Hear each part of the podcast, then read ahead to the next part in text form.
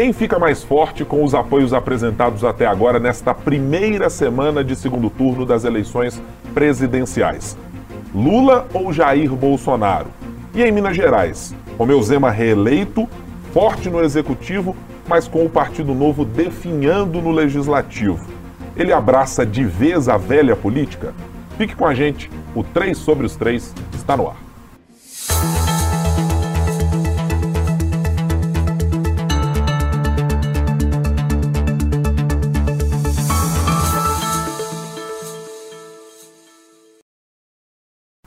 E para começar essa nossa conversa aqui de todas as semanas, primeiro a gente dá o nosso principal recado. Você pode nos acompanhar pela nossa plataforma no YouTube, youtube.com.br o tempo, mas também em todas as outras plataformas de áudio, aquela que você preferir. Tem aí o seu tocador de preferência para suas músicas. Nos adicione também para acompanhar todo o nosso conteúdo, sempre às sextas-feiras tem uma nova edição do nosso bate-papo semanal sobre os três poderes da República: executivo, legislativo e judiciário, falando da política nacional e também da política aqui em Minas Gerais.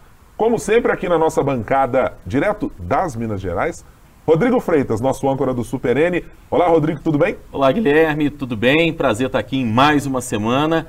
E uma semana que a gente está vivendo o rescaldo das eleições e com muita coisa para se falar, né? Muita coisa para a gente conversar. E por isso também está aqui conosco batendo continência, batendo ponto. Seria isso? Ricardo Correia, diretamente de Brasília. Como vai, Ricardo? Tudo bem? Olá, Guilherme. Olá, Rodrigo. A todos que nos acompanham. Um prazer mais uma vez participar aí com vocês nesse segundo turno, né? Estamos agora na campanha do segundo turno da eleição presidencial e cheio de novidades por aqui, viu, é, Guilherme e Rodrigo? Hum. Tem câmera nova, minha caneca que eu reclamei semana passada Opa, já chegou é aqui. Isso. Então agora nós estamos 100% aqui, viu? Agora a gente vai ter que dar um jeito daqui a um tempo de aproximar esse telão que fica aqui à minha frente, à frente do Guilherme, para que nós possamos fazer um brinde de verdade, né? É, sim, é, exatamente. exatamente. Um brinde virtual, virtual seria, né? Temos que bolar essa é. Estratégia para ficar bem bolado, é. mas é impressionante, né? O Carlos Penito, que está nos ouvindo Isso. nesse momento, que é o nosso coordenador técnico, já deve estar tá ali arrancando os cabelos para poder pensar a maneira Isso. de fazer esse brinde virtual, né? É, não farei. É, pode... é, você praticamente está sugerindo um holograma, né, meu? É quase isso. Coisa simples. É, o Carlão da gente. Olha, eu até consideraria essa história de ter um holograma, viu? Porque eu imagino certamente que o holograma pode ser editado, portanto sairia um é. retrato melhor do que eu apresento semanalmente aqui no 3 sobre os Pelo menos a audiência imagino que Tem melhoraria. Tem jeito de colocar mais cabelo em mim? então, é, é, é, conversa Diminuir gente, o peso também, Para a gente sabe? considerar aí a parte é, digital para avaliar o que, que a gente pode fazer. Está é. todo mundo indo para o metaverso, amigo? Exatamente. Não seremos exatamente. nós a ficarmos de fora dessa conversa essa, também. Essa coisa aí faz milagre, traz a pessoa amada em três dias, te empresta dinheiro, faz tudo, né? É, senhores, vamos começar aqui a nossa conversa falando sobre uh, eleições nacionais, evidentemente, falando sobre o nosso pleito presidencial. E aí eu já deixo aqui o meu registro como uh, quem começou os trabalhos nessa nossa edição do podcast, avisando que eu não tratarei de questões relacionadas a resultados, a dados ordem, e números. Questão de ordem, é, porque, exatamente. É, é, evidentemente, é. não faz muito sentido a gente ficar aqui atuando e falando sobre coisas que já estão no passado, né? Resultados que já se passaram, o pessoal já olhou, a apuração já passou. Então vamos olhar para. Nós precisamos de pessoas que olhem para um Brasil para frente. Pela ordem, por gentileza. Pela ordem. Brincadeira, viu? Pois não, senhor Rodrigo. Nós não podemos aqui trabalhar, senhor presidente, Guilherme Ibrahim, caro companheiro Ricardo Corrêa, trabalhar fora dos conceitos dos preceitos básicos de transparência preconizados Exatamente. pela nossa Constituição. Preconizados também pelo regimento interno do 3 sobre os 3, no artigo 37, parágrafo 3 que explica o seguinte: apostas feitas durante o primeiro turno das eleições de 2022 entre Guilherme Ibrahim, Ricardo Correia e Rodrigo Freitas deverão ser tratadas com total transparência quando os resultados estiverem disponibilizados no episódio seguinte à aposta. É isso aí. O domínio Ó, do regimento concordam, é tudo. Os que concordam permaneçam como estão, aprovado. Aprovado. Vão então para os resultados do bolão. É, para você ver, o nosso ouvinte, nosso internauta, quem nos acompanha, percebe que há evidentemente um apoio sinalizado muito claramente entre duas das três pessoas que estão aqui nesse é. espaço. Eu propus e estou aqui fazendo isso de maneira propositiva, pelo bem do Brasil, pelo bem de Minas Gerais, pelo bem deste podcast, para que a gente não inicie os trabalhos fazendo é, é, é elocubrações sobre resultados que já ficaram no passado. Né? Olha, olhar pro- olhar para Já frente. tô com eles em mãos aqui, viu? Se- A hora que você quiser, nós já estamos com eles em mãos aqui. É. Bom, Eu, eu não sou Ciro Gomes, mas posso dar o meu apoio crítico a Ricardo Corrêa para que ele possa divulgar. eu, aliás, não, eu não posso citar o nome do Ricardo, né? Eu, eu deveria dizer que eu não sou Ciro Gomes, é, mas eu posso fazer e prestar o meu apoio crítico ao editor-chefe de O Tempo Brasília. é, veja bem. Exatamente. Sem citar Bom, o nome, né? Não é- pode citar nome. Em função da pressão que eu tenho sofrido, e você, nosso ouvinte internauta, já percebeu, é, vamos é, permitir, para que a deliberação seja adequada e respeitosa com a maioria e com a minoria vencida nesse programa, Ricardo Correia, que está Isso. com os números da nossa apuração pós-bolão eleitoral da última semana, Ricardo, diga-me por gentileza Isso. qual é o, o placar final do nosso pleito da semana passada. Vamos lá. Por coincidência, eu estou com esses números em mãos, Ah, mas. né? Nós fizemos 10 apostas. É, foram 10 no total: São Paulo, Rio, Rio Grande do Sul, Paraná, Paraná, Senado, Bahia, Pernambuco, Ceará, Minas e a eleição presidencial. Né? Foram 10 palpites. Com a medalha de bronze, ficou Guilherme Ibrahim, que acertou 3 errou cinco e numa ele se absteve. Naquela discussão toda nossa de que tinha que falar o placar, numa delas ele driblou a gente e não falou é, qual que era o, o candidato dele, que, ele- ó, qual que era a aposta dele, que era em Pernambuco. Ele acabou não falando. Voto legítimo, que deveria co- contar, inclusive, como um ponto a favor. Não. né? Porque Não. questões evidentes aí. Poderia ser Tá vendo, adotada né? essa regra, não vejo Tá problema. vendo como é que a justiça eleitoral sofre, né? É, a justiça eleitoral sofre, mas É. isso aí não, não, não vai ser permitido.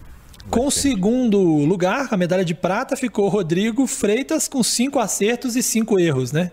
Zero Ficou a ali zero.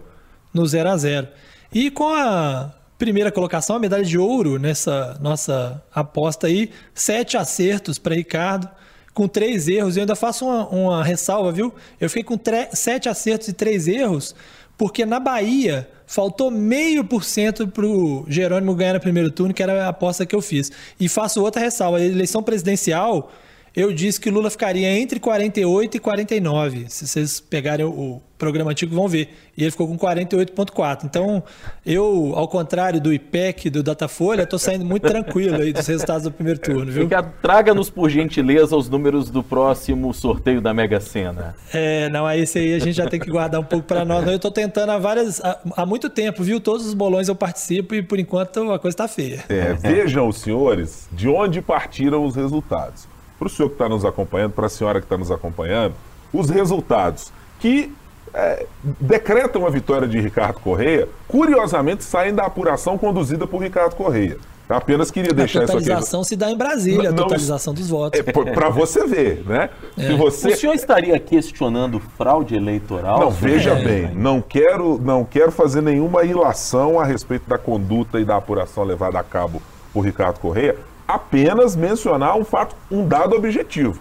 Ricardo Correia é aquele que traz o resultado, o detém os boletins de urna, nem Rodrigo Freitas, nem Guilherme Ibrahim estiveram em Brasília para acompanhar. Em algum momento foram sequer convocados pela Mas as Justiça Eleitoral. apostas foram públicas e notórias. Públicas e E notórias. estão no episódio anterior. Isso do que eu ia dizer. Três. Exatamente, é uma oportunidade, um convite para que as pessoas assistam o episódio anterior. Você que está assistindo esse agora, quando terminar esse, assiste o anterior também, que nós falamos muita coisa interessante, inclusive esses palpites. Vocês vão ver que vários debates ali sobre as eleições em vários estados foram bastante interessantes e bem ricos, parecidos, inclusive, muitas vezes, com os resultados finais. Né? Olha, Vossa Excelência, senhor presidente Guilherme Ibrahim, está me fazendo lembrar certo deputado ouvido recentemente por nós nesta eh, querida casa que é a Sempre Editora, que disse o seguinte: acho muito estranho que o, o Bruno Engler tenha sido eleito ah, com, com uma margem larga de votos, Nicolas Ferreira, mais votado do Brasil, Cleitinho Azevedo, eleito senador, Romeu Zema, reeleito em primeiro turno, e que Lula tenha ganhado em Minas. Aí perguntou, senhora, mas o senhor está dizendo que há alguma fraude ou coisa do tipo? Não, respeito à justiça eleitoral, apenas estou dizendo que acho esquisito. Tô- tô apenas- Vossa Excelência está me lembrando esse parlamentar. Estou apenas fazendo aqui considerações fáticas sobre a questão. A- as análises ficam para o público, né? É, não vou aqui lançar dúvidas e suspeições sobre as figuras que estão conduzindo e que conduziram essa apuração, mas apenas por motivos óbvios. Recomendarei certamente que as pessoas assistam o último episódio, mas tenham em mente que é, não houve sequer qualquer pedido de concessão programática feito por Rodrigo Freitas para esse apoio Isso. a Ricardo Correia. Foi absolutamente. É, é, um, foi um acordo que aconteceu no horário que nós começamos a gravar, minutos antes da gravação, já havia o um entendimento entre essas duas figuras políticas e públicas que estão aqui se apresentando nesse momento. Eu fiquei no centro desse debate, né? Então eu sou o centrão.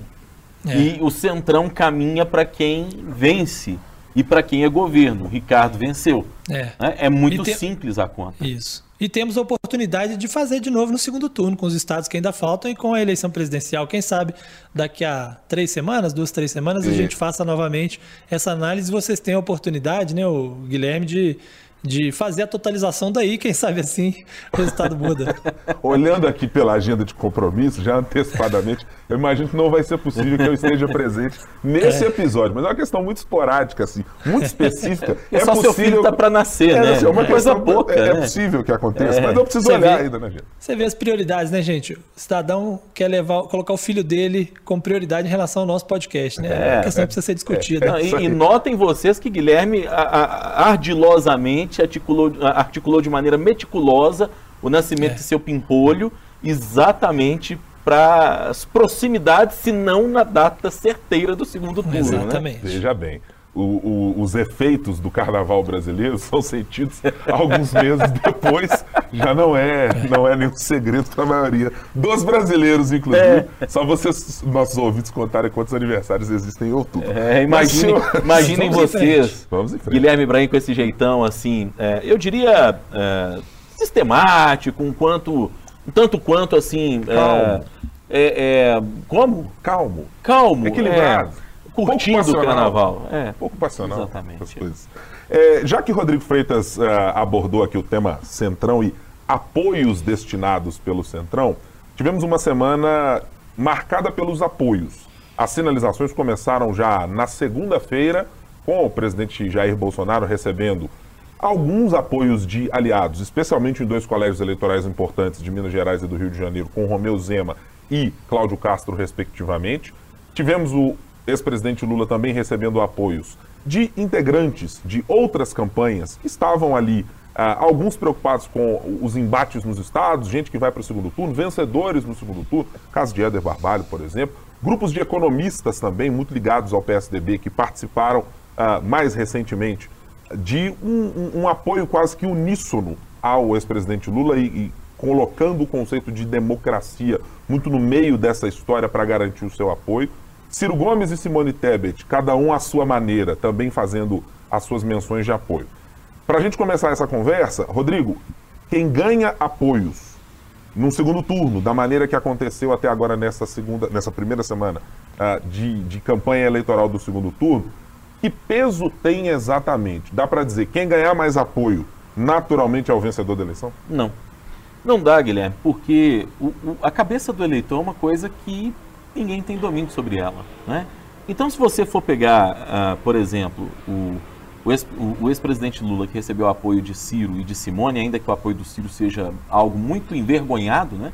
O sujeito grava um vídeo, diz que está apoiando, mas não diz quem está apoiando, né? Uma coisa engraçada, diferente. Eu confesso que nunca tinha visto. Já vi muito apoio crítico, mas não apoio dessa maneira, que é quase um apoio velado, né? Parece um apoio absolutamente envergonhado. É, numericamente, talvez hoje o ex-presidente Lula esteja à frente, é, porque afinal de contas ficou faltando menos para que ele vencesse no primeiro turno do que o presidente Jair Bolsonaro.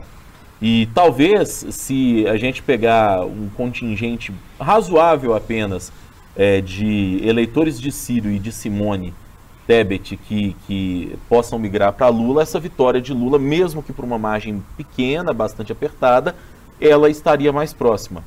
Uh, ao mesmo tempo, o presidente Bolsonaro tem os governadores do Sudeste, são os três principais colégios eleitorais do Brasil, são os três principais estados do Brasil.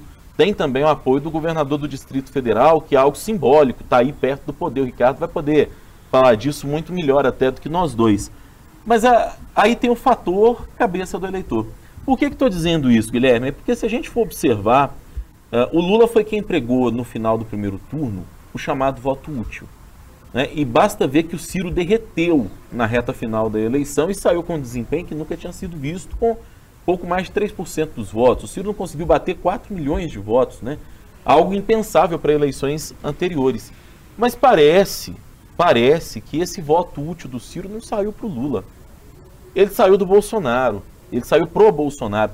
Mas ora, o Ciro não é um candidato da centro-esquerda, como é que é que esse eleitor é, que vota no Ciro de repente, com a campanha do voto útil, se sentiu ali incomodado e tal, e falou: vou votar no Bolsonaro para dar uma resposta no Lula. Talvez a linha tenha sido demarcada nessa eleição para que, apesar do discurso de se posicionar como uma centro-esquerda, talvez Ciro tenha caminhado uh, eh, para uma centro-direita ou para um centro, em alguma medida, a depender do espectro que a é. gente está colocando, mas me parece que esse caminho, foi, foi essa linha foi é, eminentemente marcada nessa eleição. Muita gente o acusou de ser auxiliado o presidente Sim. Bolsonaro, inclusive nos debates, né? no debate da Band, depois no debate da Globo, que foi o último e tenebroso debate, inclusive.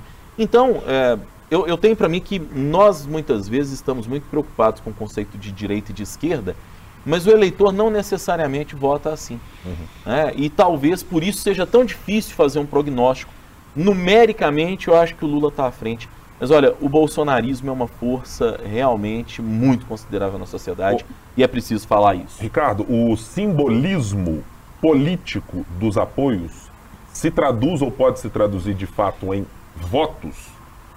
É, não necessariamente mesmo, né? Como disse o, Rodrigo. Sobre esse ponto do Ciro especificamente, eu até queria. A gente falou algumas, em algumas oportunidades sobre como esse, essa pressão pelo voto útil ela poderia ter um efeito, é, né, um reflexo negativo, porque primeiro que você está esvaziando o, a candidatura que a pessoa está votando. Então, pessoa se irrita com isso muitas vezes. E a, e a esquerda fez tanto esforço para dizer que o Ciro parecia o Bolsonaro e cada vez mais parecia com o Bolsonaro, que seria natural que o eleitor do Ciro, quando tivesse que mudar de voto, falasse: bom, se o Ciro está cada vez mais Bolsonaro, eu tiver que mudar de voto, eu vou para o Bolsonaro. Então, acho que isso ajuda a dar uma explicada no que aconteceu na, nos dias finais da eleição. Mas sobre essa questão de apoio, eu dou um exemplo muito claro, que é o, o exemplo do governador de Minas, né, Romeu Zema. É, ele foi super bem votado em Minas Gerais, foi eleito no primeiro turno, com votos inclusive de lulistas. Mas eu pergunto, é, Zema elegeu o seu senador que ele tentou? Marcelo Aro? Não, não. elegeu. Elegeu uma bancada expressiva do Novo? Não, não elegeu. Uma bancada menor, né? estadual e, e federal. Quer dizer, se ele não conseguiu interferir na eleição local, que, que, a máquina pesa muito mais sobre essa eleição local, por que imaginar que ele é, mexeria com a eleição nacional? Né? É, claro, depende de como é que essa máquina vai ser utilizada. E aí eu acho que é interessante, porque você tem do lado Lula buscando apoios que são mais representativos do ponto de vista nacional e ideológico, porque a pessoa escolheu ali Simone Tebet, a pessoa escolheu Ciro, é, e agora ela vai ter que escolher outro, né? porque eles dois não estão mais. É, e aí, é, se eles apoiam, é, fica mais natural esse eleitor ouvir e falar: bom, pode ser, se meu candidato está apoiando, vou avaliar essa possibilidade. Ao contrário do caso dos governadores, porque esses são governadores mais ligados ao bolsonarismo mesmo, né? Uh, Cláudio Castro é do partido do presidente, Romeu Zema sempre foi ligado ao presidente, Ibanez Rocha era aliado até outro dia, depois ficou meio que assim durante a pandemia, mas é um aliado. Agora Ronaldo Caiado, que vai também apoiar, é, mesma coisa, foi bolsonarista, brigou e voltou a ser bolsonarista. Então, assim, é, olhando por esse lado, é, esses, esses é, governadores, é, eles trazem um, uma discussão em que o eleitor já teve no primeiro turno. Esses caras já eram bolsonaristas e o eleitor deles optou por Lula ou Bolsonaro, e muitos deles optaram pelo Lula. Então é difícil imaginar que a partir de agora eles vão fazer alguma coisa que vai mudar esse quadro.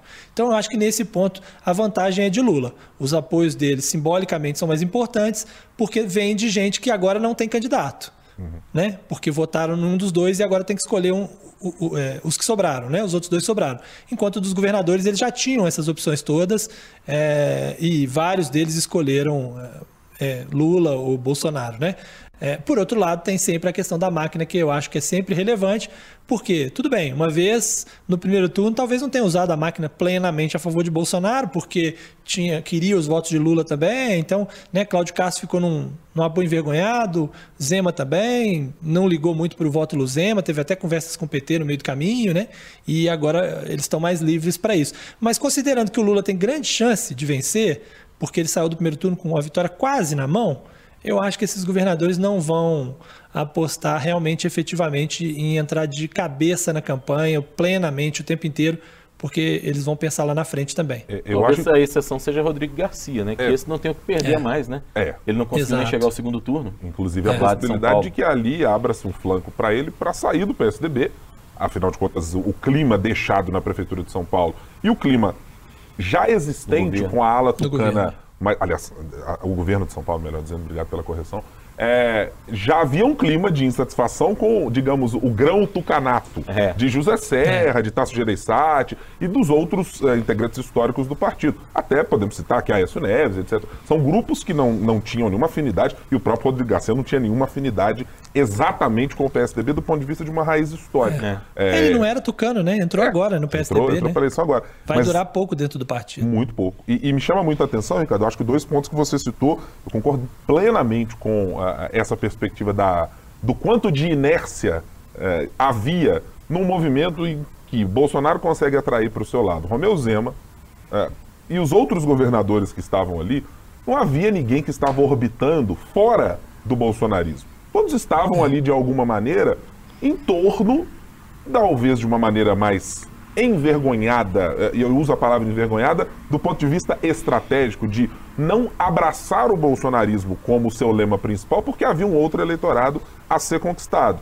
Mas é, me parece que o esforço de adesão dos demais apoios que são levados ao ex-presidente Lula, eles indicam pessoas que, e até em algum momento, podem ter tido alguma simpatia pela ideia de Bolsonaro em 2018 ser é. um, um, vendido como um outsider, né? Alguém que pudesse dizer, olha, já que as perspectivas econômicas do PT já foram testadas ao longo dos quase 16 anos do partido, eu vou até apostar no presidente Jair Bolsonaro como uma alternativa e assim seguirei. É, mas muita gente, e, e, aí eu vou retomar um, um, ponto que citei anteriormente, os economistas que são ligados ao PSDB, ou que foram historicamente ligados ao PSDB, muitos deles, a gente precisa se recordar, que travaram embates ideológicos, técnicos e de discussão de ideias com o Partido dos Trabalhadores ao longo de muito tempo. Eles foram uma oposição ferrenha por talvez 20 anos, 20 e poucos anos. Era a antiga polarização, né? E que tinham Exatamente. na figura do ex-presidente Lula alguém absolutamente uh, refratário a tudo que eles pensam, uh, de maneira geral economicamente, se não tudo, uh, uma boa parte daquilo que, que pensam. Mas acho que para esses o esforço foi uh, mais. Uh, foi maior. Hercúleo, como foi, diria foi Anastasia. Para alguns, quer dizer, o Ciro Gomes, acho que a gente pode citar, foi um esforço hercúleo para simplesmente colocar o PDT e dizer, olha, é, foi o partido aí, tá tudo certo, e vamos embora e, e deixa eu curtir agora o que eu acho que devo curtir. É, mas eu acho isso bastante releva relevante. É, o governador Romeu Zema, o governador Cláudio Castro, Ibanez Rocha, Ronaldo Caiado e todos os outros já eram o entorno do bolsonarismo de alguma maneira. O eleitor é. não repelia, uh, o eleitor desses que eu citei, já não repelia o presidente Bolsonaro. O que me parece indicar que o movimento lulista, ainda que simbolicamente para a política, ele possa representar algo. Bom, são os economistas, não são exatamente quem tem a máquina na mão, mas me parece que o movimento lulista abraça melhor a ideia de uma expansão do eleitorado para alguém que tem alguma restrição, ou várias, ou enormes restrições ao ex-presidente Lula, ao PT, à corrupção, ou o modelo de gestão, o modelo de governo, a ideia do que é social a qualquer coisa. Mas ideia da tal frente isso. ampla. É, é, me parece é, mais. É, soa mais como uma frente ampla, e nisso eu concordo com você, Guilherme. Mas aí entra aquilo que eu falei, o eleitor. Quem garante que o eleitor vai em cima daquilo que um ou que outro é, indicou, apresentou? O eleitorado mineiro mesmo é, é um, um, bom exemplo disso, né? O eleitorado mineiro é. ele faz conexões que, que parecem estranhas para quem vê, né? Mas isso é uma tradição aí. A gente já falou disso algumas vezes. O Lulécio, o Dilmazia, é, em 2002, 2006, o Lulécio, o Dilmazia em, em 2010, né? Até muito pouco sonoro esse nome, Dilmazia, né? um nome estranho. Né? Mas, mas o eleitorado mineiro faz esse tipo de conexão. Né? Então, uh, eu, eu, eu tenho para mim que uma coisa é você ter o, o, apoio, politicamente é importante. Mas é aquela velha fala do jogador de futebol que falta agora combinar com os russos, né? Aí é. eu, eu vou... Agora, Diga, tem uma questão aí nessa história que é assim: se por um lado, na minha avaliação, os apoios de Lula são mais representativos nesse aspecto, porque está buscando o eleitor médio e tem figuras que estão mais é, identificadas com esse eleitor médio, né, os próprios candidatos e mais, como o, o Guilherme falou, os economistas tucanos, né, Pércio Arida, André Lara Rezende, Armínio Fraga, Pedro Malan, Edmar Baixa, que foram esses que, que apresentaram o apoio a Lula. É, por outro lado, eu acho que Bolsonaro é, aproveitou melhor os apoios que teve, sabe? Os apoios eram menos representativos porque já eram de pessoas mais ligadas ao bolsonarismo, mas ele aproveitou melhor, apareceu muito mais na televisão e, e, e, ganhou mais evidência porque as pessoas apareceram do lado dele, os dois deram entrevistas ao é. lado, então todo mundo transmitiu e ele ganhou mais espaço, enquanto os lulistas ficou um negócio. O PDT anunciou longe, aí depois no outro dia tentaram fazer com Carlos Lupe junto, mas o Ciro Gomes fez um vídeo que não dá para nem usar nas redes sociais, porque nem cita coisa. A Simone, embora prometa fazer campanha, também preferiu no primeiro momento fazer separado para depois reunir. Então, assim, eu acho que ainda que eu considere os apoios de Lula mais representativos, eu acho que o Bolsonaro ganhou no ponto de vista de mídia nesse primeiro momento do segundo turno. É, ganhou mais destaque e agora os petistas estão tentando correr atrás, inclusive dando entrevistas aí, né? Lula vai dar entrevista é, todos os dias praticamente do segundo turno, é, mas me, me pareceu isso. Agora tem que ver também como é que isso vai ser explorado nos horários eleitorais, né? É, até pela natureza dos apoios, né? E aí volto naquilo que a gente dizia, que Guilherme e Ricardo levantaram, é, quem está apoiando o Bolsonaro era quem se esperava que apoiasse de fato o Bolsonaro. É. Né? É, agora, você vê que, por exemplo, a Simone Tebet falou de um apoio crítico. Ela levantou é, é, problemas que ela enxergava nas duas candidaturas e a menos problemática, digamos assim, na visão dela, foi alvo do apoio. A mesma coisa, se não pelo PDT, mas por parte de Ciro Gomes. E a personificação da figura que disputou essa eleição na hora do apoio talvez seja mais importante do que até mesmo o apoio do partido em si. Né? O Ciro Gomes é um nome que, a meu ver, é um nome maior do que o nome do PDT enquanto partido. Nos dias de hoje, talvez. Não sei se agora, com o passar do tempo, até pelo insucesso eleitoral que o Ciro teve. É, mas são apoios que são apoios críticos, né?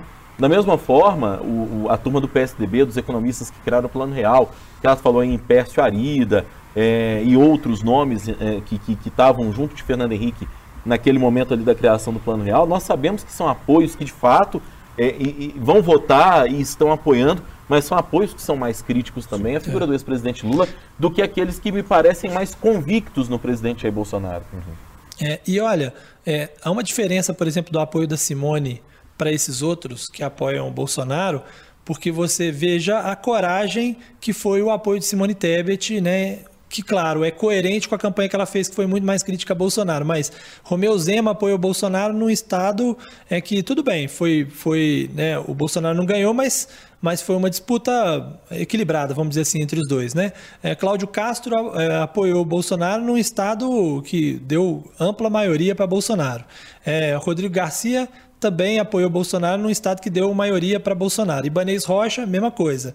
É, Ronaldo Caiado, mesma coisa. Agora, no caso da Simone Tebet, ela está apoiando Lula num estado que deu vitória ampla para Bolsonaro, num, estado de maioria conservadora, é, pensando no futuro político dela, ela mesmo coloca, né, de certa forma, isso na, na fala dela, é de uma coragem grande, porque sim, ela vai ter é, efeitos em perda de capital político em seu próprio estado, que pode ter consequências em votações futuras. Mas mesmo assim, ela, ela fez esse apoio a Lula, sendo coerente com o que ela foi na campanha inteira. Né? É, o que é bastante curioso e sintomático porque me parece que esse papel, Ricardo, se alguém faria em algum momento, quando a gente olhar e olha retrospectivamente para as eleições, esse lugar era o lugar que talvez a gente olhasse para Ciro Gomes, né? É, é. da, do lugar, eu vou usar a palavra aqui, da, da valentia eleitoral de enfrentar projetos e situações que fossem desconfortáveis. Porque o Ciro, no, no, no, no, cerne do que foi Ciro Gomes nos últimos anos, é exatamente isso. É. Das brigas desde a, a participação no governo Fernando Henrique Cardoso até os momentos de ministro no governo Lula e até o posicionamento como candidato, depois nesses anos, 12% conquistados em 2018, agora esses 3%, é, esperava-se de Ciro exatamente essa ideia de, olha, o que precisar, eu entro em redutos onde não são é, importantes para mim, mas eu entro em função de um projeto. E esse papel, é, acho que até isso eleitoralmente, em números e é, simbolicamente, Simone Tebet está dragando isso para ela como alguém que talvez esteja se construindo como uma alternativa de centro, de centro-esquerda para o futuro, que esteja mais bem posicionada que Ciro Gomes. E faço um adendo uh, até para essa percepção uh, de que o, o, presidente Bolsonaro conseguiu agregar apoios que estavam já, de alguma maneira, alinhados ideologicamente com ele e com votações como, como o Ricardo citou nos seus estados, é que até quando a gente olha para as campanhas dos candidatos vitoriosos em Minas Gerais do campo do presidente Bolsonaro, a aposta não foi única e exclusivamente em mostrar que os apoios são importantes. Se pegarmos, por exemplo, o primeiro vídeo postado nas redes sociais pelo senador eleito Cleitinho Azevedo, ele tratava de uma questão muito importante. Era dizer, num painel em que ele colocava ali uma, uma imagem bem no modo rústico, digamos assim, Cleitinho Azevedo, era temos aqui 40 milhões de votos que não foram dados nas eleições, pessoal da abstenção, dos brancos, de nulos e etc. Ou seja, ainda que isso não seja vocalizado, me parece que o núcleo duro do bolsonarismo, é, aquele que precisa reverter o cenário para o presidente Bolsonaro em Minas Gerais e nos outros estados em que ele não tenha ganho, entende que talvez o caminho principal não seja só os apoios, mas seja convencer um eleitor dos mesmos 20% de média que não estiveram em 2018 e que não estiveram nesse primeiro turno a votarem, com um desafio ainda maior, porque historicamente a abstenção em segundo turno aumenta em relação ao que acontece no primeiro turno.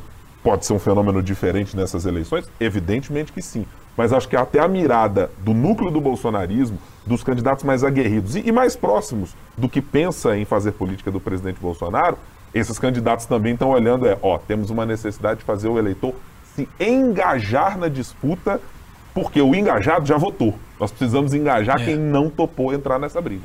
É, o discurso do Bruno Engler recentemente na, na Rádio Super, no Café com Política, é sintomático nesse sentido. Né? É, inclusive, é, reservadamente, muitos bolsonaristas eles criticam a blindagem que existe do presidente para que ele dê entrevista, né? ele dá poucas entrevistas assim, entrevistas exclusivas, etc., porque é, é a oportunidade que há para falar fora da bolha, para aqueles que ainda não foram convertidos. E certamente alguém que se absteve de votar, né, não aquele que por motivo de trabalho, enfim, por um motivo assim, mas aquele que, olha, eu estou de saco cheio desse negócio de política, eu não vou lá votar não, depois eu justifico e tal.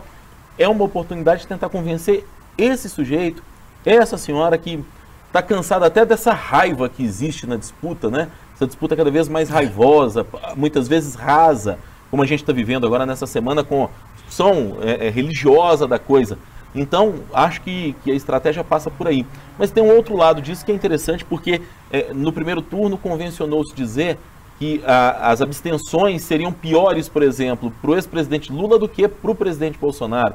Porque às vezes também trata-se daquela pessoa que tem mais dificuldade para se deslocar, daquela pessoa que mora numa área às vezes mais precária que não consegue sair de casa adequadamente e esse voto da pessoa que é mais pobre, e, e, as pesquisas todas nesse sentido acho que não estão erradas mostram isso, esse voto do mais pobre ele vai de fato para o ex-presidente Lula. Uhum. Não, e, e, a gente tem um engajamento maior do bolsonarismo, né? Eu Também. acho que isso é muito claro nas redes, né? As lives dele tem mais gente, é, os eventos dele de rua tem mais gente, eles estão mais engajados, estão mais, mais presentes, eles vão votar com a camisa verde e amarela, né? Então acho que é, isso eu acho que é bem mais mais forte no bolsonarismo e eu acho que isso fez diferença no primeiro turno. A minha dúvida sobre o segundo turno é se essa motivação, esse engajamento vai continuar em alta para toda essa parcela do bolsonarismo e se não vai aumentar a parcela de comparecimento dos lulistas sob o risco aí de que ele, né, num primeiro momento achavam que a eleição está mais ou menos ganha e que agora já não está mais. Então,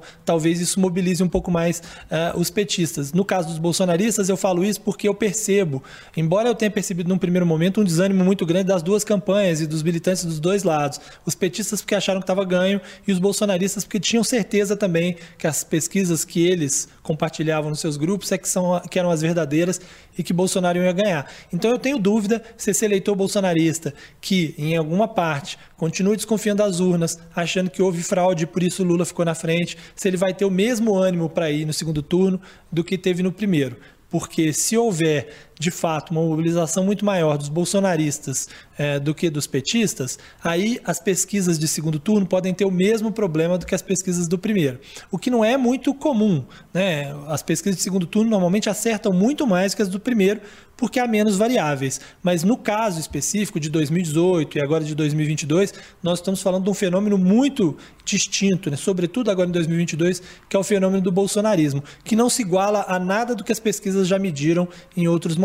Né? E acho até que para é, colocar aí um, um adendo nesse componente, Ricardo, acho que o fato de não haver a mesma mobilização por parte de candidatos a deputado estadual e federal, que mobilizam muitas vezes nos municípios as máquinas de é, acionar a percepção e, e aguçar a, o desejo das pessoas de consumir política de alguma maneira, isso está manifesto na esquina de casa. Tem a bandeirinha lá do candidato X colada com o outro, com o nome do presidente, com algumas coisas assim. Talvez acho que até essa desmobilização é, por parte dos eleitos e das campanhas eleitas, tem muitos dos deputados que já votaram, já voltaram, aliás, ou para Brasília, ou voltaram para a Assembleia Legislativa de seus estados. Gente Exato. que perdeu a eleição vai voltar a trabalhar, seguir ou vai a vida. descansar, porque também ou vai é descansar. Então, talvez essa, é, é, esse, acho que esse componente também é, pode atacar de alguma maneira essa, essa, esse fervor que o primeiro turno da eleição tem, inegavelmente. É, o, o, Guilherme, eu queria voltar numa coisa que o Ricardo falou, que eu acho que é interessantíssimo, assim, e que é algo que a gente já falou, inclusive, em episódios anteriores aqui do 3 sobre os 3, que é esse, essa, essa questão do voto convicto, né, das pessoas que é, é, defendem com mais ênfase o seu candidato. E a gente já falou aqui em algumas oportunidades que o bolsonarismo venceu o, o duelo das ruas. E esse é um fenômeno que vem de 2018 para cá, porque o voto do bolsonarista ele é um voto mais convicto, né? Então, no, no, domingo de eleição, eu, eu ainda moro, eu moro em Belo Horizonte, mas ainda voto em Contagem, por exemplo, que é a cidade onde eu é, é, passei a maior parte da minha vida. É, eu moro na região da Pampulha, em Belo Horizonte. É uma região é, em que eu passei na porta de algumas escolas onde havia votação e era uma quantidade absurda de camisas verde e amarela, de, de eleitores convictos, digamos assim, do presidente Jair Bolsonaro. No local onde eu voto em contagem, eu pensava que nós teríamos talvez um, um equilíbrio maior de forças, né? É, era também predominante as pessoas, ou eram predominantes as pessoas que se apresentavam como bolsonaristas. E aí eu saí com, do, do, das, das sessões eleitorais com aquela, com aquela impressão. A gente fala que, é, embora o bolsonarismo tenha vencido o duelo das ruas, digamos assim, é, será que a gente não está errado na avaliação? Porque a gente está vendo tantas camisas verde amarelas a mais do que camisas vermelhas, do que pessoas que botavam a estrelinha no peito, digamos assim. Mas aí quando a apuração avançou e, e houve a diferença final do primeiro turno, é de 48 a 43 aqui em números redondos do, do, do, Lula em relação ao presidente Bolsonaro, ficou evidente que, de fato, é, por mais que sejam mais barulhentos, mais convictos, é, é, essas pessoas que hoje estão nas ruas defendendo o presidente Bolsonaro e o bolsonarismo são um recorte da realidade. Porque não foram majoritárias nas urnas. Porque, inclusive, o presidente Bolsonaro ficou em, em segundo lugar no primeiro turno. Não tô Tem com dois componentes aí que eu acho, Rodrigo. É, ah. Desculpe te interromper. Acho que o primeiro componente dessa, do que você mencionou como a convicção, é, eu acho que ela tem a ver com o cerne do bolsonarismo, que é uma exaltação à, à força, à, à força em todos os sentidos. A figura do mito. De nós somos um potencial, nós somos algo diferente, nós temos um engajamento diferente. Acho Sim. que esse componente é, ele, ele é cerne, o, o, o que o presidente diz, como ele diz, e várias das vezes que usou uh, maneiras de tergiversar sobre assuntos da República uh, era exatamente para manter esse fogo aceso no seu eleitorado. E eu não posso deixar de citar o componente da violência, é, porque eu acho que ele é um determinante muito importante. Também. As imagens que nós temos, e, e, nós trouxemos nessa última semana, ah, nas últimas semanas, aliás, aquela figura que diz, e, e não é o primeiro que faz isso, Somos apoiadores aqui do presidente Bolsonaro. O cidadão me aparece com uma, um, um cano de escopeta calibre 12, é, lambendo a, a, escopeta com um revólver foi preso, inclusive. E foi preso, inclusive, né, Ricardo? Foi é... preso por outro caso, ameaçando uma pessoa com uma faca. Foi preso essa semana lá na região metropolitana de Campinas. É, eu ouvi, e aí é claro que eu estou falando um microcosmo da realidade, de algumas pessoas que manifestaram depois em conversa, dizendo, olha, eu votei no ex-presidente Lula, não gostava muito não, mas etc. Mas havia também aquela parcela dos petistas para valer, que é a, a turma do voto, e que dizia, cara, foi a primeira vez que eu tive medo de, de no dia da eleição sair com uma camisa ou sair com alguma coisa por medo de que acontecesse uma discussão é, inóspita e, e, e, tola e que ela redundasse exatamente no que vocês, jornalistas, estão noticiando, gente que dá facada nos outros, etc. Então, acho que esse componente também é, é, é um adendo para isso que você está dizendo. É, essa, essa força que existe, né? e não estou aqui diminuindo a força do bolsonarismo, não, mas acho que é um componente que adiciona na hora dessa percepção de rua de que não tenhamos é, muitas vezes as manifestações, e digo até não apenas dos petistas, não, tá? Dos ciristas, ah, de quem vota na Simone Tebet, ou de quem estava ali no, da Unidade Popular, ou de quem estava em qualquer outro campo. Né? É porque é uma retórica mais ufanista Isso. que mais violenta, Isso. né? De fato é. E... é não, e é uma mobilização permanente, né? A mobilização é. permanente ela gera esse tipo de coisa. Passa a ser algo natural para o cara botar a camisa, porque ele né, não é a primeira vez, ele fez isso no 7 de setembro, ele fez isso nos outros eventos públicos, então não há nenhum ato diferente dele de fazer assim. Ao contrário do, do, do, do, do petista, que né, o, o ex-presidente Lula já está um tempo aí sem, sem fazer grandes mobilizações na rua, nem nada, que o cara tem que no dia da eleição é, mudar o seu comportamento para botar uma camisa, botar uma coisa, que às vezes ele nem tem mais, porque né, não utiliza. Então acho que essa mobilização permanente também faz diferença para que o bolsonarismo mostre mais força. E a essa dúvida. O que será que fez com que as pesquisas no, na reta final não mostrassem exatamente o tamanho do bolsonarismo? Né? Mostrou o do Lula, as pesquisas ficou mais ou menos em cima, mas a do Bolsonaro não. Porque houve essa migração é, é, brutal de votos da terceira via para Bolsonaro e fez com que ele subisse um pouco, ou porque houve uma, de fato, uma abstenção do eleitorado lulista que não, não se deu é, no eleitorado bolsonarista. Né? Essa é questão para mais de metro, que a gente reservará um dia, ainda um, um episódio do nosso podcast para discuti-la. Mas quero passar, senhores, em função aqui do nosso tempo e de já termos explorado bastante o assunto eleição presidencial, para pegar uma nuance mineira nesse cenário. A gente já mencionou aqui anteriormente o desempenho do governador Romeu Zema de reeleição, e, e acho que ao final desse, desse primeiro turno dá para dizer uma reeleição muito tranquila, porque o governador, em nenhum momento, eh, olhando para as nossas pesquisas, para todos os levantamentos, foi efetivamente ameaçado pelo candidato Alexandre Calil. A gente já viu episódios em outros estados, de gente na Bahia, eh, em Pernambuco, de resultados eh, no sul do Brasil, com o Eduardo Leite, com outros candidatos que estão aí Brasil afora, que chegaram a se aproximar, gente que passou quando o apoio político descobriu que era candidato de X, apoiado por Z, etc. E isso não aconteceu em nenhum momento na campanha em Minas Gerais. Bom, em que pese esse resultado eleitoral no executivo para Romeu Zema, o Partido Novo foi completamente esfacelado no legislativo federal e também aqui no estado, a ponto de trazer para o estado duas pessoas que já têm histórico na política, ou seja, não tem nada do Partido Novo lá, gestado de 2016, 17, 18, de, dos dos que se arvoravam ali, puritanos da política, nunca tivemos contato com esse ambiente. Olhando para esse cenário em que o Partido Novo perdeu muito da sua base aqui no, na Assembleia Legislativa e que o governador Romeu Zema já fez todos os movimentos para abraçar e construir uma base que parece vai ser sólida na Assembleia Legislativa. E aí, sai como? O governador Romeu Zema sai fortalecido, sai enfraquecido, está no meio do caminho, é, onde é que você posiciona Romeu Zema colocando essas coisas na balança, hein, Rodrigo?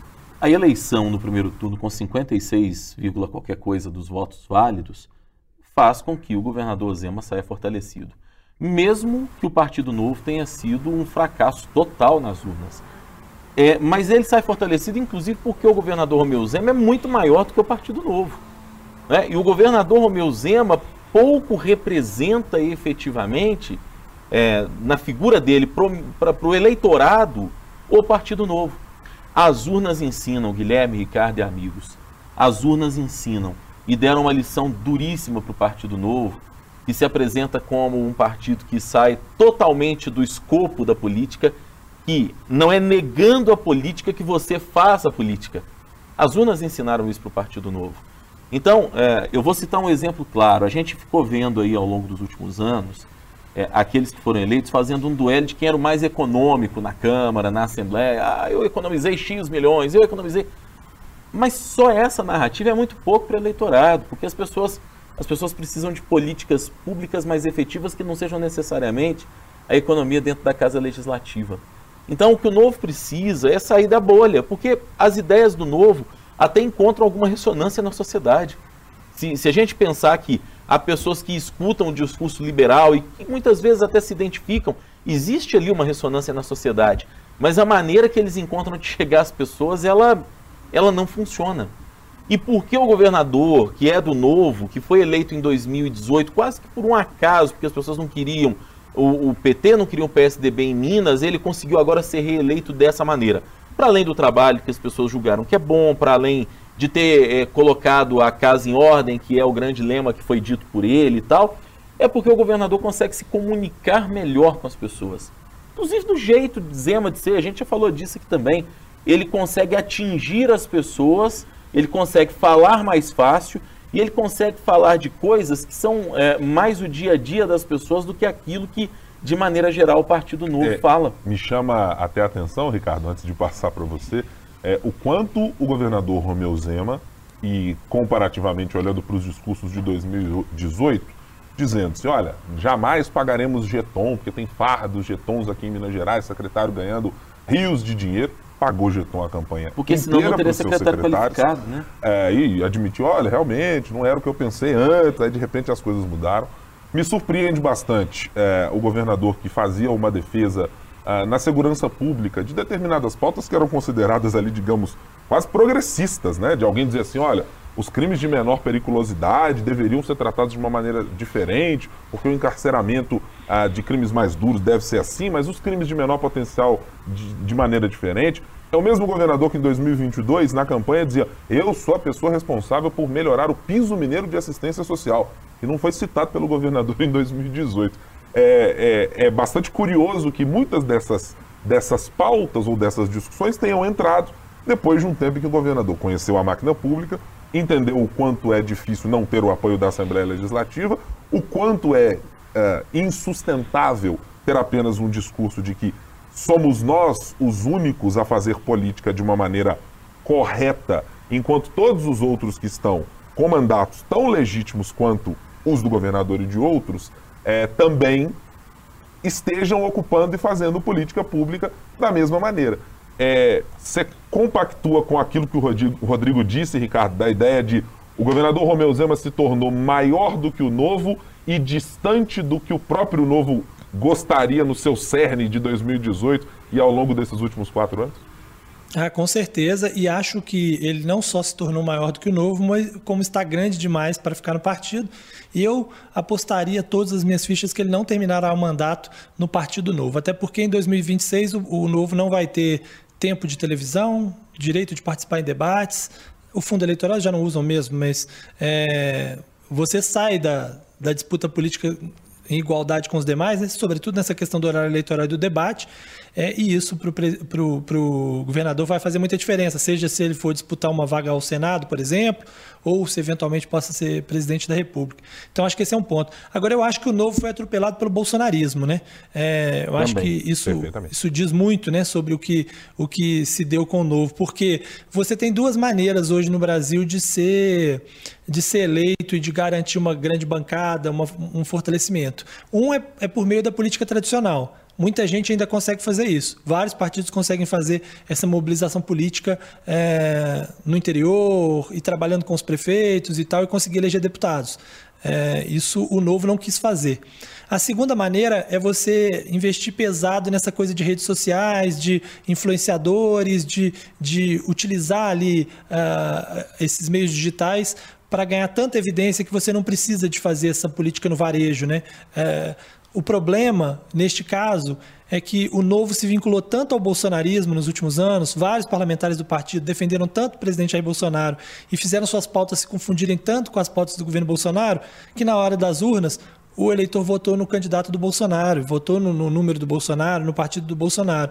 Então, o Novo perdeu espaço, assim como o PP perdeu, o Republicanos perdeu, o, o PSC perdeu, o PTB perdeu, o Patriota perdeu, quer dizer, o PL ganhou e essa turma toda perdeu. E o Novo entrou nessa história também, porque se a gente olha é, a, a, criação do Novo, a gente tem uma ideia de que o Novo é um partido liberal, é, é, que aposta no liberalismo econômico, mas que também é liberal nas outras pautas.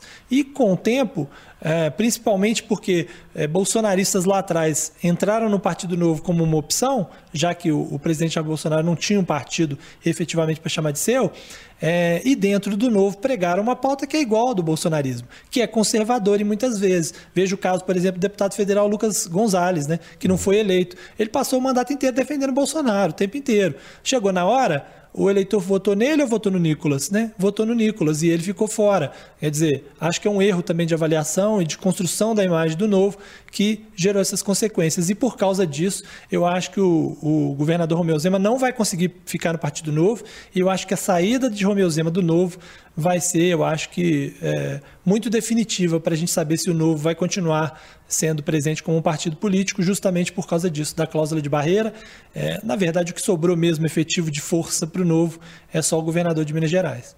Eu, eu tendo a acreditar que é, esse cenário de aglutinação da direita brasileira, ah, e infelizmente alguns casos da extrema direita brasileira, é, ele tem alguns componentes que vão fazer com que, primeiro, esses partidos que não compreenderam o modo de operação e o modo de fazer política modificado dessa nova configuração da política de maneira geral, mas mais rapidamente percebido por essa direita barra extrema direita brasileira, vão ficar para trás e estão ficando, e as urnas estão deixando isso muito evidente. É verdade. Quando olhamos para o cenário, para citar aqui o PSDB, parlamentares do PSDB que foram para o PL, é, olhando que esse movimento era, é, é, era um movimento autofágico da direita brasileira, de dizer, ó, oh, gente, não tem espaço para todo mundo por aqui não. Ou a gente se reposiciona, ou ficaremos pelo caminho. Quem não fez está colhendo os frutos nesse momento.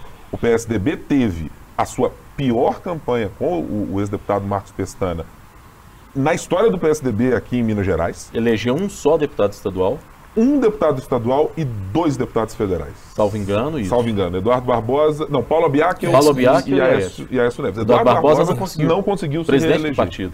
É, é vice-presidente vice do partido, partido. Minas. Quer dizer, todo mundo que estava nesse campo precisou entender, de alguma maneira, que isso precisava de aglutinação. E veja, talvez a esquerda brasileira tenha entendido mais rapidamente, estou falando da esquerda e da centro-esquerda, estou tirando ali a extrema esquerda, está continuando fazendo as suas pautas como sempre fez.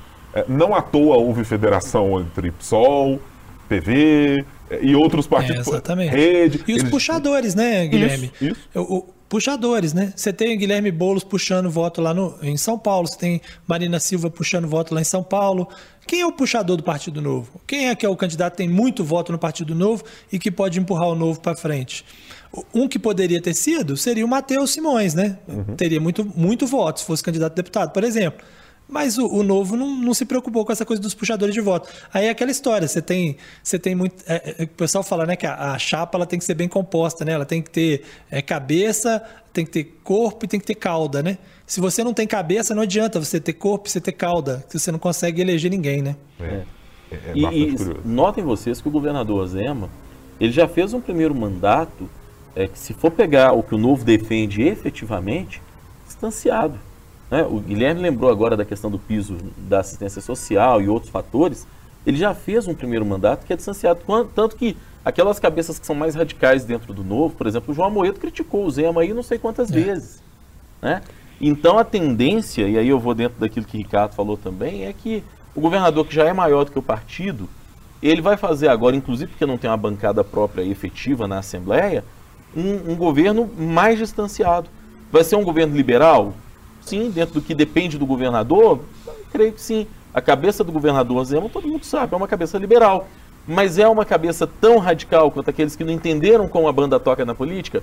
Definitivamente não. É, acho que especialmente por, e não é algo trivial, uma vez sentido o gosto do poder por sentar na cadeira, ter a máquina, saber exatamente quais são as agruras e as benesses que ela pode te dar, é, isso, amigo, faz com que qualquer pessoa uh, seja modificada. Raros são aqueles que passam por cargos públicos com esse grau de influência na política local, nacional, ou aquelas pessoas cujo telefone celular uh, raramente tocava ao longo do dia ou da semana e que passam a receber mensagens aqui a colar dizendo, ó, é, a gente sempre brinca com a, com a metáfora do governador Romeu Zema uh, uh, de 2018, né? Acordar, dormir num dia milionário, com o, o, tudo que foi colhido pela sua família de maneira muito exitosa e muito competente do Grupo Zema, e no dia seguinte alguém ligar para o governador, o governador, o senhor foi eleito? O pessoal da Polícia Civil ali que está com a greve, etc. governador, 15 Exato. minutos depois, aqui, o pessoal da educação também está com uma reivindicação. Mais duas horas, tem alguém dizendo, o governador, olha só, tem um problema com merenda escolar, o negócio está feio. Governador, é o seguinte, tem o pessoal ligando aí, dizendo que o salário está atrasado e que alguém tem que levar na frente. O senhor vai escolher quem é que faz. As coisas mudam. E o poder tem essa capacidade de modificar as percepções, que por vezes são muito bonitas, são muito ah, cheias de platitudes idealistas. Ah, de fora do poder. É, de fora do poder. E depois é, elas passam a encostar forçosamente num negócio que se chama realidade. Não poder fazer o que você faz na sua empresa, não poder fazer o discurso que você imagina em relação à política, faz com que você precise se adaptar. Bom, das duas, uma. Ou você se adapta, ou você vai ficar como um sectário isolado. E acho que está muito evidente que o governador Romeu Zema não escolheu uh, essa opção. Aliás, bom a gente lembrar, né? O governador Romeu Zema, há mais quase um ano, uh, tinha lá aquela discussão dentro do partido novo de, olha, talvez o Romeu Zema possa sair do partido porque tem a turma da legenda que não quer fazer aliança. Uhum, uma discussão, exato. é uma discussão prévia às eleições. Sim. Então, é, acho que os indícios já estavam todos dados de que era preciso fazer alguma coisa diferente para que o partido ganhasse musculatura. E parece, evidentemente, que não foi feito. Antes da fusão DEM é, e, e PSL, inclusive, que formou a União Brasil, houve um bochicho muito forte. O governador sempre negou e tal. Mas gente próxima dele já chegou a falar que ele ficou de fato tentado naquela época a ir para o DEM, que representava talvez essa visão liberal que o governador, é, o governador tenha, é. que o governador tem, e, e, um partido que, enquanto existiu, Democratas, não se metia é, nessas pautas de costumes que o Zema muito pouco ou quase nada sempre falou. É, concordo. Né? E isso é muito evidente. Senhores, pelo adiantado da hora aqui, já vou passar a, a parte final, que nós voltaremos, evidentemente, a fazer nessa semana, que é das apostas para a semana que vem. Bom, claro que estaremos todos cercados com eleições é, em outros estados que não Minas Gerais e a eleição presidencial, ah, mas vocês têm apostas ou figuras políticas específicas ou temas específicos uh, que queiram apostar para a semana que vem? Começando por você, Rodrigo Freire. Pesquisas eleitorais. Saíram mal mais uma vez desse primeiro turno. Já temos algumas pesquisas no segundo turno. É, então, imagino que elas vão ganhar algum papel de protagonismo na próxima semana, é, à medida em que forem saindo novamente. Se tivermos, de fato, novas pesquisas para saírem. É, existe um, um, um movimento em torno dessas pesquisas que agora é de, de, de um certo descrédito por parte da sociedade, por parte da classe, de, de uma parte da classe política, talvez não, não a totalidade. Então imagino que elas devam ganhar algum papel de discussão. Né? Nas redes sociais eu já estou vendo, por exemplo, é, pesquisas que saíram com números que, que destoam, né? e aí cito a da, da Poder Data e a pesquisa do, do IPEC, e que já estão gerando a discussão que a gente viu em 2018 e que a gente viu nesse primeiro turno. Acho eu, penso eu, que as pesquisas vão ganhar algum papel de destaque na próxima semana. Ricardo Correia, o que você imagina que acontecerá, o que você sugere para que os nossos uh, ouvintes barra internautas uh, acompanhem na próxima temporada da política brasileira? Eu estou tentando dividir em capítulos, né? Como semana, semana 1, semana 2, semana 3 e semana 4. Para a semana 2, Ricardo Correia, o que você imagina? Acho que o principal é o horário eleitoral, né? O horário eleitoral, as primeiras peças de, de horário eleitoral e a semana, a primeira semana cheia de horário eleitoral é, vão gerar essa essa curiosidade de como é que será a campanha. Né? Vai ser igual no primeiro turno, porque eles terminaram selvagens, né? Os dois, né? É. É, e agora com esse embate direto, tem como ser pior do que a gente viu no, no reta final do primeiro turno? Nossa. Ou será que agora, como o objetivo é, é buscar o eleitorado de centro, é, vai ser uma, uma campanha mais ligada à emoção, à racionalidade? Ou, ou, né, uma das duas dois temas, mas sem é, é, focar nessa desconstrução do adversário. Em geral, o segundo turno é assim: você faz a desconstrução do adversário, principalmente se você estiver atrás. Mas se você precisa buscar um eleitor que, dentro de uma polarização já extrema no primeiro turno, não escolheu nenhum dos dois, talvez você precise ser mais moderado. E aí a, a, a, grande curiosidade é sobre essa primeira semana cheia de horário eleitoral, se eles vão ser moderados ou se eles vão partir para cima um do outro. É. O segundo turno é onde o filho chora e a mãe não escuta, ainda é, mais com o final do primeiro é. que tivemos, né? A minha curiosidade é, você que já elegeu os seus deputados estaduais, federais, o seu senador, olho nesses parlamentares para entender exatamente o que eles farão pelo seu candidato. É, eu tenho severas dúvidas sobre o quanto o engajamento desses parlamentares continuará sendo tão efetivo quanto aconteceu no primeiro turno. Então, eu acho que eles são muitas vezes um elo com prefeitos, é, são um elo com categorias do eleitorado, classes sociais que estão ali diluídas nos municípios, e eu acho que tem que ter uma atenção destinada para eles para ver quem de fato vai se engajar na campanha, a reeleição do presidente Bolsonaro ou a novamente o mandato desse presidente Lula, mas acho que está caminhando muito para a gente olhar para essa turma que é quem gasta sola de sapato efetivamente para a campanha. Diga. Me permita até né, um, um adendo a essa questão. Muitas vezes se dedica muito mais o não eleito ou quase eleito, né, o suplente, do que o eleito, né? É. Porque ele quer que o, que o candidato ganhe para que alguém vire ministro, vire alguma coisa e sobre um espacinho para ele. Então, às vezes, você vê um esforço muito maior daquele que não foi eleito, ou porque ele quer ocupar um, um espaço no governo, ou porque ele quer que alguém ocupe para que sobre uma vaguinha para ele. Né? É, o, é, o, famoso, lembra de mim, eu estava aqui, é, eu estava aqui naquela hora, lembra de mim, por favor, né? Senhores, vamos encerrando a nossa conversa desta semana. Ah, Rodrigo Freitas, obrigado mais uma vez por essa companhia. Não, primeiro a gente despede do Ricardo, porque a gente vai ter tintim, não? É, vamos ver se a gente vai conseguir é. fazer esse tintim de maneira adequada, né? É, porque o semblante de Ricardo Corrêa nesse momento... É, um tanto quanto sério. É, macambúzio. É, macambúzio e sorumbático, sorumbático né? O vetusto Ricardo Corrêa, né? É, e para quem está nos ouvindo apenas, Aí eu vou ter que dizer, você vai ter que correr para o nosso youtube.com.br o tempo para saber exatamente que rosto ou que cara esta está fazendo o Ricardo é. Corrêa, para que você entenda do que nós estamos falando nessa parte final do é, nosso episódio. É algo assim que mistura um pouco de, de galã dos anos 80 com o William Bonner apresentando o Jornal Nacional em dias é. tensos ali de, de entrevista com o presidenciável. É uma mistura mais ou menos dessa. É. Esse olhar assim é, de, de Ricardo. Compenetrado, diria. É, esse, olhar é da, esse olhar é da falta de óculos, viu? Que eu tava de óculos, eu tô sem lente. e durante o programa eu falei, bom, eu vou fazer sem óculos para não, não refletir, ó. O óculos tá aqui até do lado. E aí eu tô assim, meio, tipo assim, não é aquele olhar de William Bonner, mas é pra, tipo assim, ter uma luz forte ali na frente, eu tenho que dar uma diminuída, porque eu tenho astigmatismo. notem, mas é isso. Notem vocês que o tempo passa para todos nós, né? nós nos conhecemos é. já faz alguns bons anos, né? Ai, eu ai. conheço o Guilherme do tempo que era ainda Exato. menino pequeno aqui em Contagem, corria pelas ruas do bairro Eldorado, né? Não utilizava óculos. Não. Hoje, ao entrar no estúdio aqui, eu voltei correndo à redação e falei, preciso buscar meus óculos porque meus olhos estão ardendo e para mantê-los abertos vou precisar dos óculos. Agora o Ricardo está nos confidenciando que está sem é. lente e aí ele está fazendo. Para quem está só nos assistindo, vou tirar o óculos aqui, é, mas ele deve estar tá fazendo assim para enxergar de longe aquela cara tipo assim, ó. Você cerra os olhos, faz uma careta. Eu não tô vendo, tá? Não tenho com o retorno de vocês aqui, mas eu imagino que você esteja fazendo muito corretamente. eu conto Olha, com isso. Corretamente, eu imagino que ele está. Não posso afirmar. É, é, tem gente que brinca fala que é o, é, o, é o olhar de Rivaldo, né? Quando o Rivaldo ia bater o pênalti, ele olhava meio assim. É, é mais ou menos. É uma, é uma boa, é uma boa classificação. Tem, um quê, tem um quê de olhar do Rivaldo. É, eu, eu sou. Para tratar de atletas do Nordeste nesse momento, meu coração está nesse momento destinado a Luvanor, né?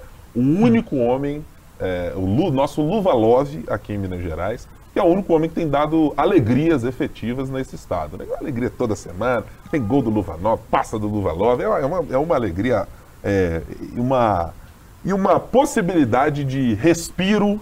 Regozijo. É um né? regozijo é. nessa eleição. Ô, Ricardo Correia, mais uma vez, muito obrigado pela companhia. Nos falamos na semana que vem.